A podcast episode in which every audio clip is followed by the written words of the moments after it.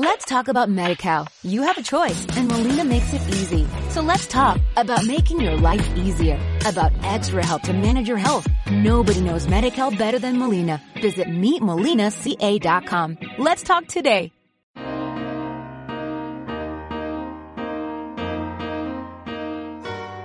Esto es Cuentos 40, porque todos tenemos algo que contar.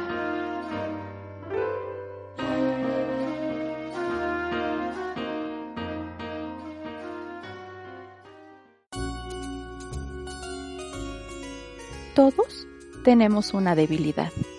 Eso a lo que no puedes decir no, por más que intentes, por más que te haga daño, por más que todos te digan que te detengas porque no saldrá bien. En este mundo existimos un sinfín de débiles. Los hay de todo tipo. Débiles carnales, débiles amorosos, débiles materiales, entre muchos otros. ¿Cuál es tu debilidad? ¿Ante qué o quién alzas los hombros y dices, ya ni modo.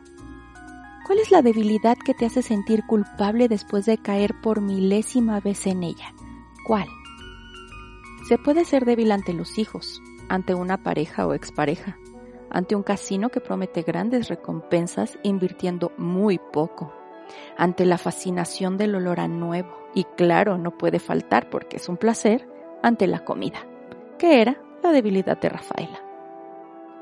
Rafaela era débil, débil como cualquiera, pero su debilidad tenía una peculiaridad, pues cada vez que caía en ella soltaba a llorar como una Magdalena. Los elotes preparados con mayonesa, chile piquín y queso provocaban un río de lágrimas inexplicables, así como inevitable era ir corriendo hacia el carrito del elotero cuando lo encontraba a medio camino. El olor, el calor, el sabor, la textura, todo resultaba tan fascinante que era imposible pasar de largo.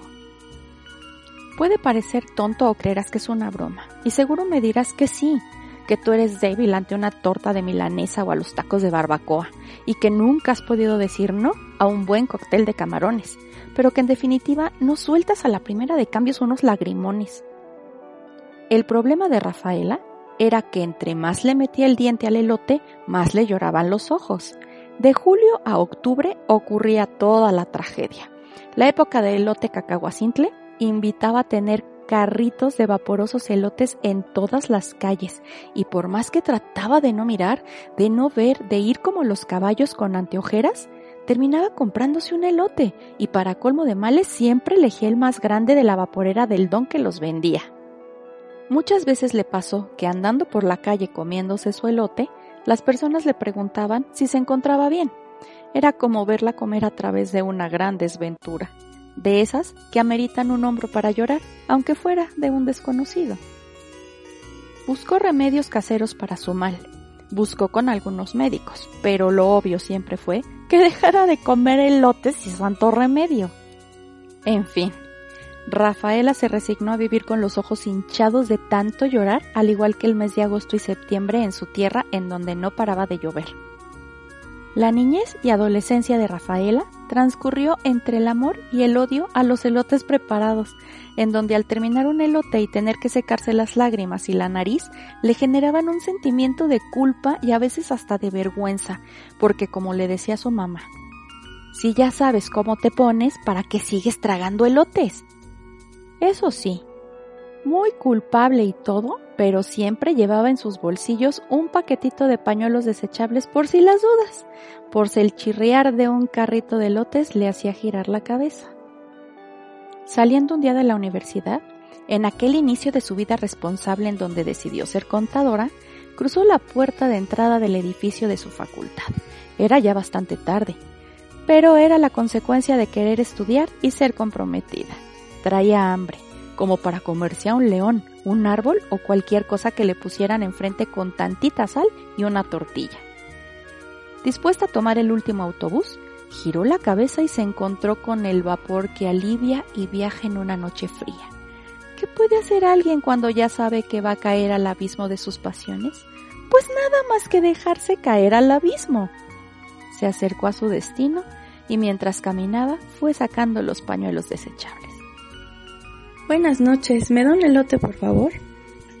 Escójale, güera, me quedan bien poquitos, pero todavía alcanza. Los elotes ya estaban medio flacos, pero no importó. Deme ese, el más grande. ¿Con todo? Sí, con todo. Y póngale chile del que pica. Híjole, güera, te voy a quedar mal. Ese se me acabó, nomás me queda el normal. ¿Sí está bien? Pues sí, no importa.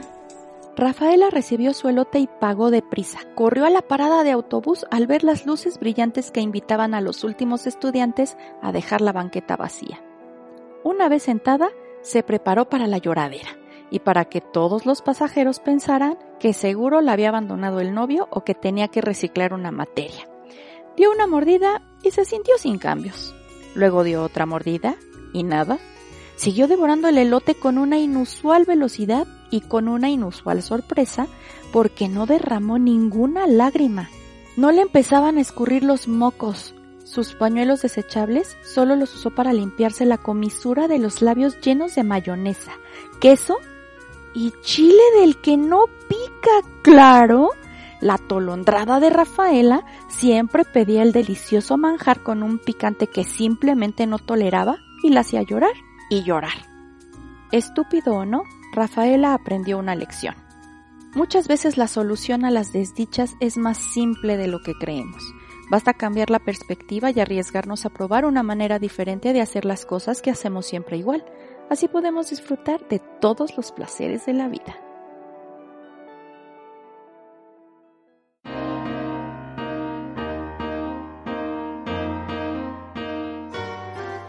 Esto fue Cuentos 40. Nos leemos pronto.